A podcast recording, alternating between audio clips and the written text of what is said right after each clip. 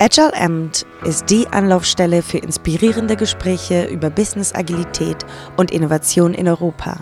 Unser Podcast bietet Hintergründe und Fallstudien aus der Mitte einer der größten Quellen agiler Meinungsführung weltweit, Accenture Solutions IQ.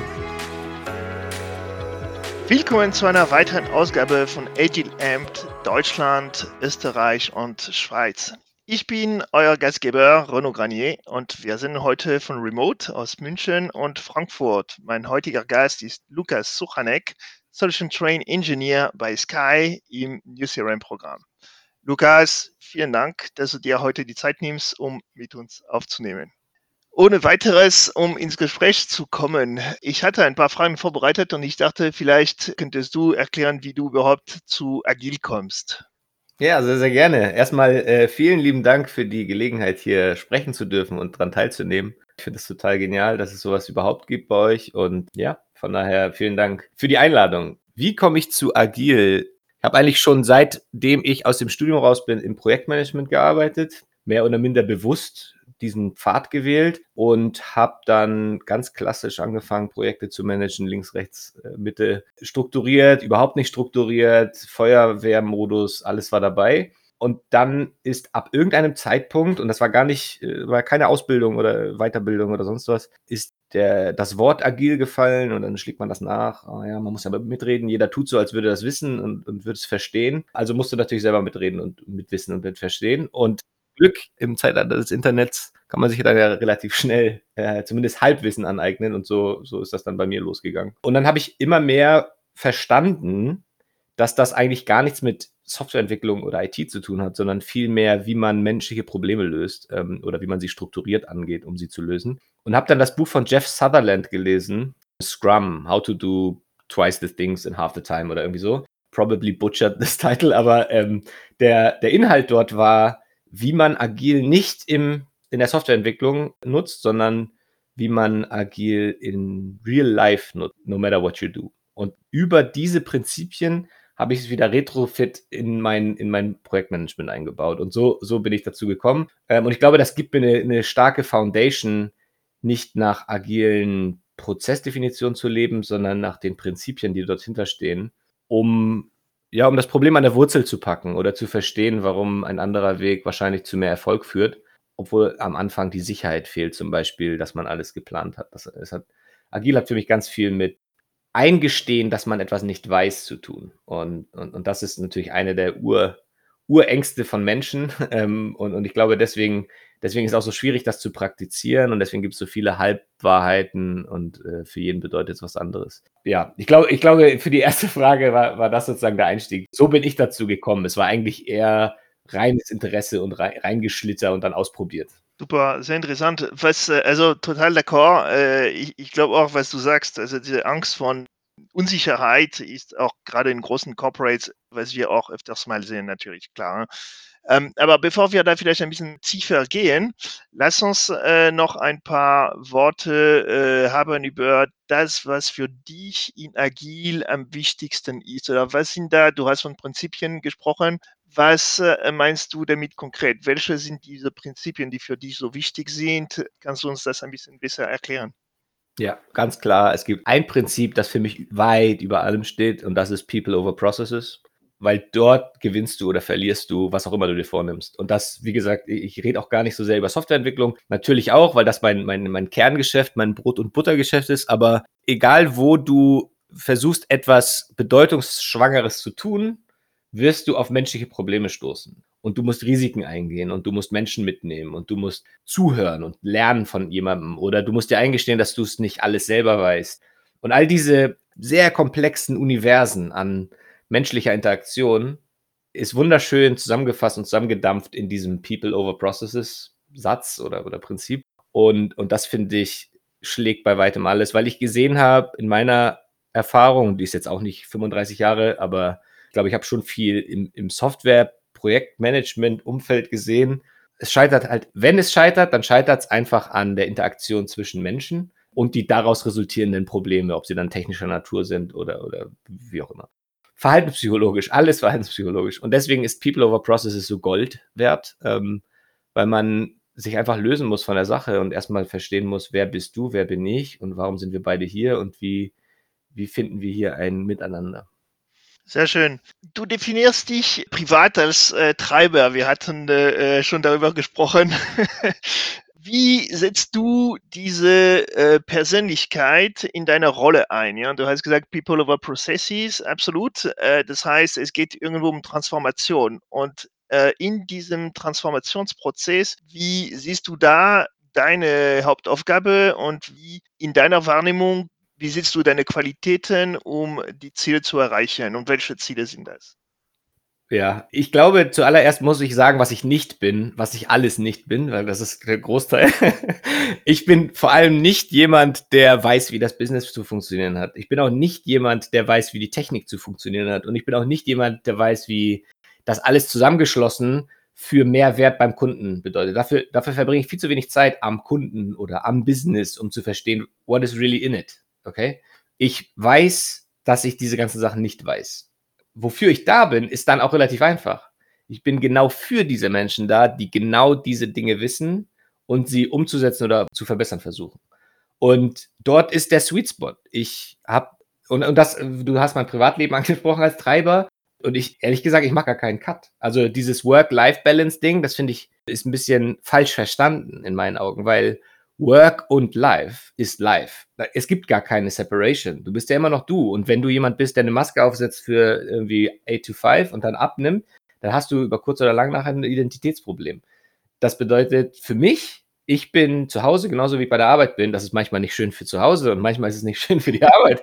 Aber das bin halt ich. Und wie versuche ich diese die chemischen Verbindungen, die mich ausmachen, in der Arbeit einzusetzen? Es geht halt darum, das, was ich glaube ich ganz gut kann, ist zu verstehen, wo ein Mensch seine Potenziale hat und wo er sich selbst im Weg steht.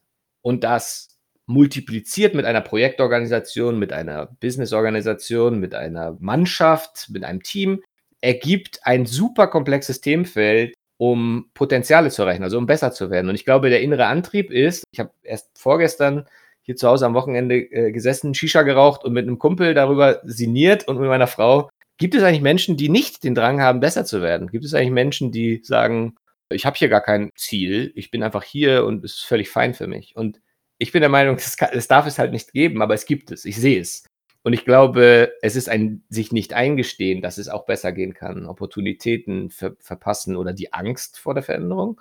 Und das ist mein Kernbereich. Ich bin genau dafür da. Und deswegen ist Treiber vielleicht auch gar nicht so sehr das, der Begriff, weil es sehr invasiv nahezu wie ein Aggressor irgendwie auftritt. Und ja, teilweise bin ich das auch. Äh, ich kenne die Feedbacks, aber was es eigentlich sein soll und was mein innerer Antrieb ist, ist, dass ich jemandem helfe, auf die nächste Stufe zu gehen oder sein Problem zu lösen, was ihn schon immer genervt hat, wo er aber selber entweder es nicht gesehen hat, dass es überhaupt ein Problem ist, oder äh, gar nicht die Mittel gesehen hat, wie er, wie er das alleine lösen kann. Das ist der Kern meiner Existenz. Danke. Du hast äh, hinter dir ein großes Programm. Du arbeitest gerade auf ein großes Transformationsprogramm im agilen Sinne. Erzähl uns ein bisschen, wie ist die Idee entstanden, dieses Programm aufzusetzen? Wie ist es geboren, wirklich? Wer war da beteiligt? Wie lange hat es gedauert? Wie kann man sich das vorstellen? War das irgendwie so kalifornische Startup-mäßig in einer Garage, drei Leute und eine Shisha? Oder wie ist das Ding entstanden? Jetzt sind irgendwie 300, 400 Leute dazu beteiligt. Sag uns ein bisschen mehr dazu. Ja, also ich muss definitiv sagen, ich bin nicht der Urvater, ich bin nicht der Gründer. Das übersteigt auch deutlich meine Kompetenz und irgendwie mein hierarchisches Level bei uns. Das Programm ist schon sehr alt. Es hieß auch mal anders. Zwei, drei Versionen von sich schon gesehen, vielleicht sogar vier. War mindestens vier Jahre, denke ich. Und es hat auch einen anderen Chef gehabt, also sozusagen die gesamte Grundorganisation. Ich komme ja aus dem Tech-Bereich und es ist ja ein Sky-Projekt, aber es ist aus dem Tech-Bereich getrieben worden und entstanden. Also all credits to this area. Und also ich war beteiligt in verschiedensten Rollen oder in verschiedensten Stadien war ich irgendwie immer satellitenmäßig um dieses Programm herum, mal stärker, mal weniger stark. Und entstanden ist es aus dem Zwang, etwas zu tun, damit man nicht zu spät sich verändert, bevor man sich selbst abschafft. Ich glaube, es gab nicht mehr viel Runway, um zu sagen, we just continue what we always did, weil das irgendwann zu einem Komplettstillstand, Herzinfarkt, wie auch immer du es nennen willst, führen würde. Äh, und das Ganze technisch getrieben. Also es ist tatsächlich Skalierungsarchitektur und aus dem aus unserem Business natürlich. Media bedeutet, wir haben Events und in den Events sind, kommt auf einmal ein Burst an ressourcenhungrigen ähm, äh, Anfragen auf technische Systeme, die einprasseln. Und dafür waren wir einfach nicht vorbereitet, nicht ausgelegt auf das Wachstum. Und wir wachsen und wir wollen mehr bedienen und besser werden und besser bedienen und eine smooth Customer Experience. Und wir waren sozusagen eingeboxt in der Architektur und in der Systemlandschaft, in der wir vorher waren und das, da mussten wir ausbrechen. Und this was the reason to change. Und der hat sich analog entfaltet mit einem organisatorischen Change, nämlich wie stellen wir uns eigentlich auf, um für die Zukunft gewappnet zu sein und den ganzen Anforderungen gerecht zu werden oder Herausforderungen gerecht zu werden. Genau, das war sozusagen der Auftakt. Wie man sich dann aufstellt und was dann passieren muss, damit man in eine Organisationsform sich gießt, die analog zu dem ist, wo wir heute sind. Das sind vier Jahre an Crunch-Time, Blood, Sweat and Tears und keiner kann das vorher abschätzen und sagen, das ist genau das so, wie wir tun müssen. Das brauchen wir niemand erzählen, der in so einer Komplexität und in so einer Größenordnung und in so einem unter Druck geratenen organisatorischen Aufbau sagt, okay, I know exactly how we, how we need to do this, sondern es war eher visionsgeführt und prinzipiengetreu und dann musst du halt nach vorne failen und lernen und dieses Gelernte auch wieder einsetzen und nicht das Gelernte beiseite schieben und, und anderes versuchen. Und so sind wir dann irgendwann in diesem heute hier und jetzt gelandet. Öfters mal sehen wir, dass solche Burning Points der Ansatz oder der Grund sind, um eine Transformation zu starten. Jetzt war die Transformation gestartet. Was würdest du sagen, war bis jetzt, zumindest aus deiner Sicht, die größte Herausforderung und warum? Und wenn es überwunden ist oder worden ist, wie wurde das gemacht? Hm. Es gibt so viele Herausforderungen. Und eine ist anders als die andere. Ich weiß nicht, wie man, wie, man sozusagen sizing-wise sagen könnte, das ist jetzt die größte Herausforderung. Das, was für mich am wichtigsten war, vielleicht aus meiner persönlichen Einschätzung, was für mich die Herausforderung war, die am erfolgskritischsten ist, so würde ich es jetzt mal definieren, ist die Verbindung zum Business. Ein Projekt, wie ich erwähnt habe, was TechWise startet, sich mit dem Business zu verbinden und dort eine gemeinsame Vision zu erreichen und ein gemeinsames Ziel und überhaupt das Teaming hinzubekommen. Und das war operativ relativ schnell zusammengefasst, aber sozusagen die ganze Mannschaft in eine Richtung laufen zu lassen und die Ziele zu verheiraten, ist etwas, das über die Jahre, die dieses Programm existiert und die es sich transformiert hat, ist eine super schwierige Sache zu tun. Es gibt ganz viele Dinge, die sich verändern in vier Jahren in einem Medienumfeld. Und das Ganze dann zu vereinheitlichen, verheiraten und zu sagen, wir sind jetzt die Guiding Coalition, die so einen Change macht und die auch was liefert und nicht nur sich hinstellt und sagt, ja, wir wollen alle, dass es besser wird, aber nobody knows how. Und das natürlich mit einem immensen Invest verbunden ist. Das ist, glaube ich, die größte Herausforderung. Du hast gesagt, dass vielleicht überwunden ist. Ich würde sagen, wir haben einen riesen Schritt nach vorne gemacht. Und überwunden, ich glaube, überwinden kannst du in so, in so einem Kontext sowieso nie irgendwas. Es ist laufend, korrekt. Aber du hast, du willst in einen Modus, und ich glaube, das ist auch etwas, das ich immer suche. Ich will in einen Modus, in dem ich fast Vertrauen habe, dass das Setup jetzt so stimmt, dass egal was du auf uns wirfst, wir in der Lage sind, eine Antwort zu produzieren als Team und nicht in einen Deadlock geraten, wo sich innere Zwänge oder innere Konflikte so weit ausgebreitet haben, dass du nicht in der Lage bist, als Team zu antworten. Das ist, glaube ich, ein Pattern, was ich immer suche. Egal ob ganz klein in einem Sechs-Mann-Team oder ganz groß in einem 400-Mann starken Art Solution Train Setup. Ich versuche, das ist, glaube ich, auch der, der primäre Treiber. Ich versuche, diese Foundation, diese Plattform so zu schaffen. Und das besteht aus allem, aus Organisation, aus Menschen, Prozessen, Tools, Zielen, Visionen. Das ganze System muss so robust werden, dass es imstande ist, Adversities, also egal, egal welche großen Veränderungen, Probleme, was auch immer da entstehen mag, dass sie imstande sind, darauf zu antworten. Responsibility, the ability to respond, das ist für mich das, was es heißt. Und ein Team zu schaffen, was sich verantwortlich fühlt für das Gesamte und nicht sagt, irgendwer da oben müsste mal entscheiden und irgendwer da unten müsste mal machen und aber ich bin weder da oben noch da unten, ich manage nur. Actually, I don't care. Das ist so das Pattern, was, ne, da sind wir wieder bei People over Processes, das ist etwas, was eine Schutzbehauptung ist. Nämlich, ich weiß es nicht und deswegen möchte ich dafür nicht verantwortlich sein. In so einem großen Projekt kannst du es nicht wissen. Du musst dich damit abfinden, dass du diese Komplexität niemals als Individuum übersehen kannst und sagen kannst, I know it all. Ich bin hier Mr. Wise Guy. Sondern du musst die Fähigkeit haben, ein Team zu schaffen, was dir jegliche Facetten an den Tisch bringt Und dann schaffst du die Kultur, dass man offene Konflikte führen kann, ohne auf Menschen zu gehen, sondern ideologische Konflikte und zeitgleich eine Vision zu kreieren, damit jeder weiß, auch wenn wir nicht in einem Raum sitzen, würden wir das gleiche entscheiden, weil wir haben dieselbe Vision, dasselbe Ziel vor Augen. Und das kaskadiert von einer Leadership-Gruppe von zehn Leuten auf eine Gesamtorganisation von 400 Leuten. That does the trick. Was würdest du sagen, sind die Schlüsselelemente, um dieses gemeinsam hin auf eine Vision zu erreichen? Was sind die Schlüsselfaktoren oder die Top 3 Themen, die du als besonders wichtig siehst? Ich glaube ganz stark daran, dass Leadership im Sinne von, ich fühle mich hier entirely accountable, extreme ownership von dem, was ich hier gerade ins Leben gerufen habe wahrscheinlich das Wichtigste ist für mich. Das erwarte ich von mir, dass egal wo ich bin oder worum ich mich kümmere, ich darf niemals woanders hin zeigen.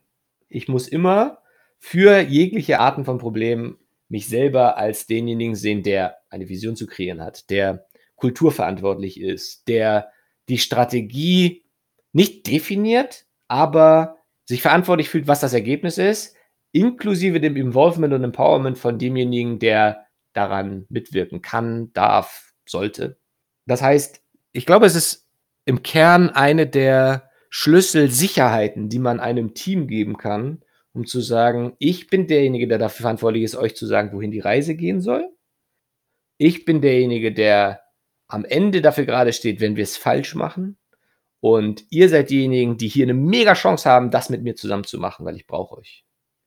Und dann ist es auch egal, was es ist, right? die Vision kann ja für verschiedenste Unternehmungen und Teams was anderes bedeuten. Ich möchte am meisten verkaufen, ich möchte am meisten Geld machen, ich möchte am meisten Menschenleben retten, whatever the endeavor ist. Aber du musst in der Lage sein, diese Vision deinen Menschen mitzuteilen, dich ultimativ dafür verantwortlich zu fühlen, wenn es der Letzte nicht verstanden hat. It's your job. Dann geh dahin, find es raus. Weißt du nicht, ob deine Vision angekommen ist? Dann geh halt rum. Und das ist, glaube ich, etwas, das man hat die Kapazitäten natürlich nicht dafür. Je weiter man nach oben steigt, desto weniger Zeit hast du, dich mit dem letzten äh, Menschen zu unterhalten, der in deiner Organisation für den kleinsten, das kleinste Rädchen zuständig ist. Aber dort werden die Kriege gewonnen. Dort steckt Excellence in der akribischen, sozusagen Fanatic Attention to Detail. Okay? Und deswegen muss dich interessieren, was dieses Teammitglied von deinem 17. agilen Team irgendwie für Probleme auf dem Tisch hat oder, oder was ihm wichtig ist. Das ist, das kannst du nicht übergehen. That's the heavy lifting, right? Culture, Vision, Strategy. Ich glaube, das sind die drei, die es zu tackeln gilt von oben hinweg. Den Rest kannst du den Leuten überlassen. Wenn du ihnen die Kultur gibst, dass sie sich selber kümmern können, wollen, angezündet sind für die Vision, dass du die Vision gibst, dass jeder sich daran orientieren kann. Wofür sind wir nochmal 400 Leute hier? Und wenn ich jetzt hier eine Stellschraube von grün nach blau irgendwie ummal, wie ist der Zusammenhang? Und die Strategie, diese Vision zu erreichen. Ich will in den nächsten drei Monaten für das nächste PI erreiche ich das. In den nächsten drei Monate erreiche ich das. Und das ist übrigens der Outlook für meine nächsten drei PIs. Und ich hoffe, ich habe selbst verstanden. Ja, right? Wenn ich weiß, ich muss es 400 Menschen erklären, dann, dann muss ich es besser mir selbst erklären können. Wenn ich das nicht weiß, kenne ich meine Hausaufgabe schon. Ich muss zurück ans Drawing Board und mir überlegen, was war jetzt meine Strategie, um meine Vision zu erreichen? Was für eine Vision? Was für eine Strategie? Und was für eine Kultur hilft mir dabei?